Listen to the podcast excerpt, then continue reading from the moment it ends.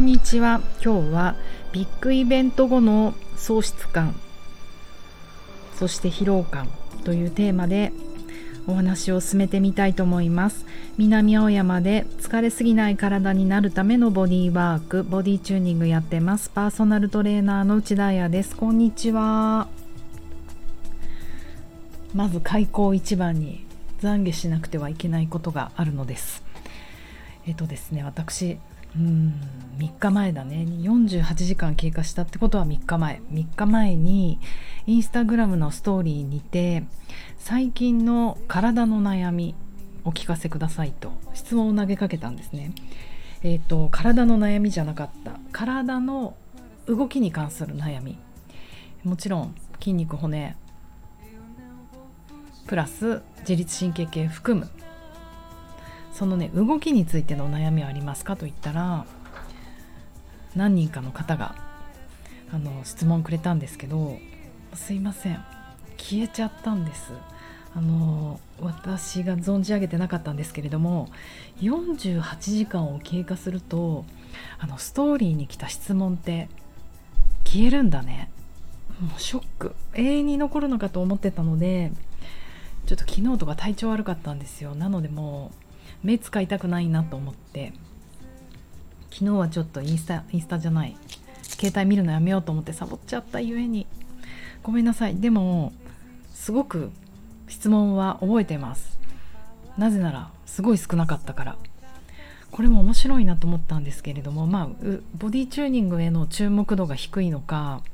もしくは体の悩みありますかじゃなくて体の動きの悩みあり,、ま、ありますかって言ったらなんかすごい難しく感じたんじゃないかなって思いました。考えてみんな。あの私人の動きを見て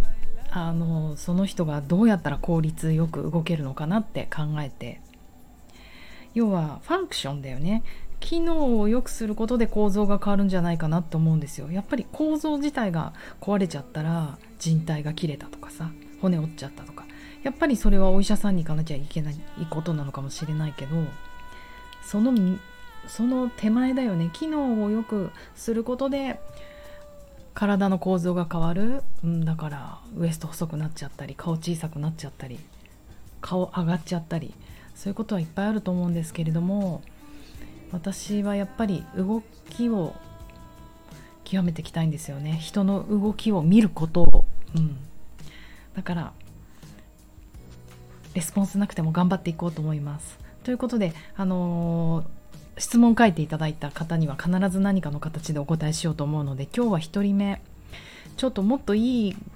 言葉を使って質問していただいたと思うんですけど私の記憶によるとビッグイベントを終えた後の、えーと、達成感とあとはまあそれに相反する疲労感に苛まれています。どうしましょう的な質問でした。すごくわかります。同意です。私もいつもいつもこれ人生何回繰り返していくのっていうぐらいいつもそれを繰り返します。大きな出来事大きな旅行楽しかったことイベント仕事ねそれは楽しいことである頑張ったことであるけれどもその後になんかもうちょっと放心状態になってしまう数日があると。うん。わかります。これあのこの方ボディチュラバーだなと思ったんですけど神経系の悩みですよね。要はあの交感神経を張り詰めてやれるとこまでやって頑張った。旅なりあの治療だってそうだし目標を達成させるっていう時にはやっぱりしかも初めてのことってすごく人って自分では気づかないぐらい緊張してるんですよね。だからその時はね頑張ってるし交感神経出ることでドーパミンとかねハイになったりするからイエーイ頑張ってるぜって気持ちになるんだけどそれが終わった瞬間にどっと疲れが出ると、うん、要はもしかあのちょっと詳しい話はね聞いてないのでここからは私の想像あとは一般の方にも当てはまるようにっていう話をしていくと思うんですけどどんな気持ちになりますか？どんな感覚に今なりますか？私もそうね例えばなんかハワイとかドーンって行ってもうあれはハイの世界だよね。サーフィン乗っちゃったし自分がやれないことを達成しちゃったし恐怖と思っていた。トラウマ超えちゃったし。あのまあまあいろいろね、うん、しでかしたしハイだった。あといつもと違うメンバーでな、うん、大人数で旅行するってことがもう私にとっては異世界なのでハイになって。で帰ってきてしばらく東京であの生活してるとちょっとこう廃人廃人というかテンションがあまりにも違ってガクンとくるんですよ。えこれでいいのかなってもっともっと楽しくなった方がいいんじゃないかなとかあとなんかうつ病じゃないけどちょっとこう鉱物的っていうかローな感じがしてえどうしよう。もっと上がった方が人生楽しいのにえどうしよう。レッスンするのにテンション上がんないコーヒー飲もうかなとかコーヒー飲むのと一緒にレモンケーキ食べちゃおうかなとか昨日で昨日それやって悪くなっちゃった。なんかあとは高ぶりすぎてて落ちなくなって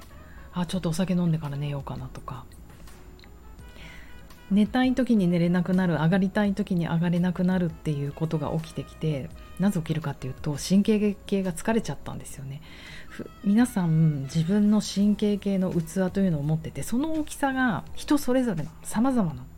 だから分かんなくなっちゃう。友達と同じようにわーってハイで遊んでたらそれは私の神経系の器をちょっと超えていて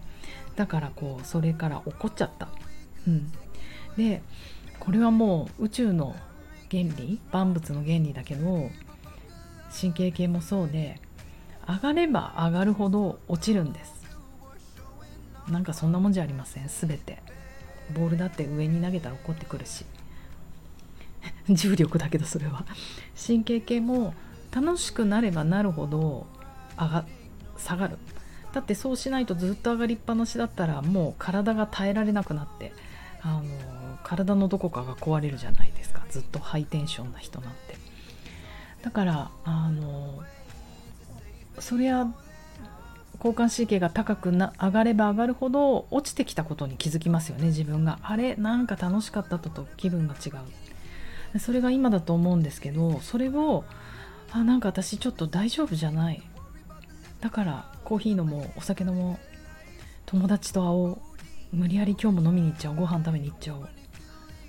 だから踊っちゃおうっていうのも私は幼稚園なんですよね。ちょっと元気ないと踊ってなんとかするかと思うけど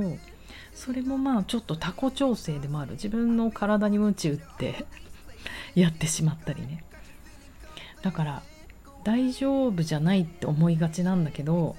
ここで一つ踏みとどまらなきゃいけないのはそれは本当に大丈夫じゃないのか。今日のねタイトル本当は「大丈夫じゃなくて大丈夫」って言おうとしたんだけどちょっとこの場合相田光雄さんっぽいじゃないですか。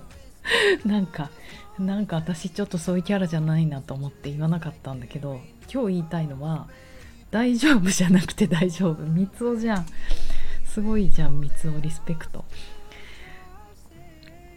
その大丈夫じゃない状態はもしかしたらあなたのニュートラルじゃないですかっていうことを考えてみる。ニュートラルっていうのは正位置ですよね。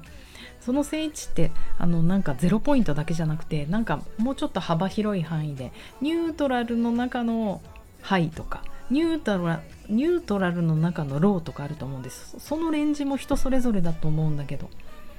自分の肺の神経系状態を味わってしまうとこのニュートラルに来た時でさえ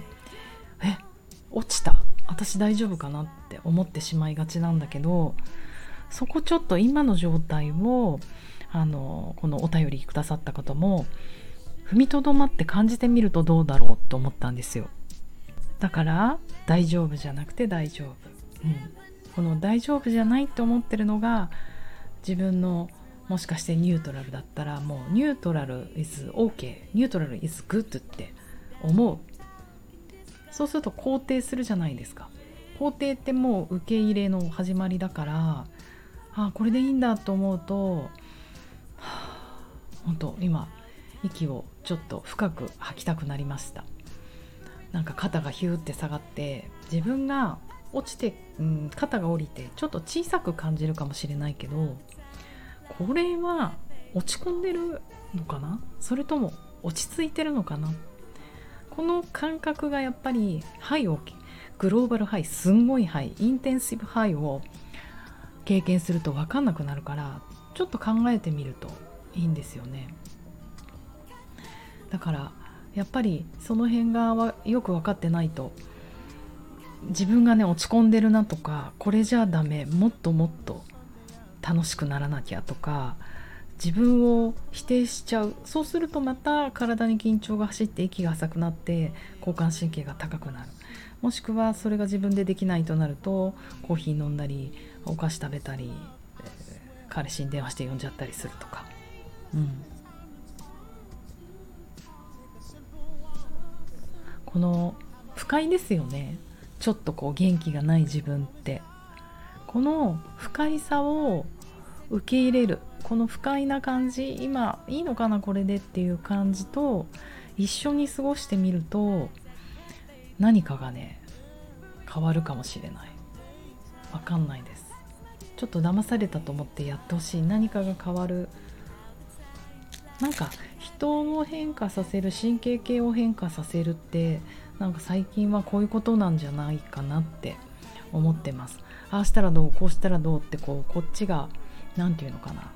指図するわけでもなくそれに従ってもらうわけでもなくそうじゃなくて自分の体の声に従ってもらう内なる声に。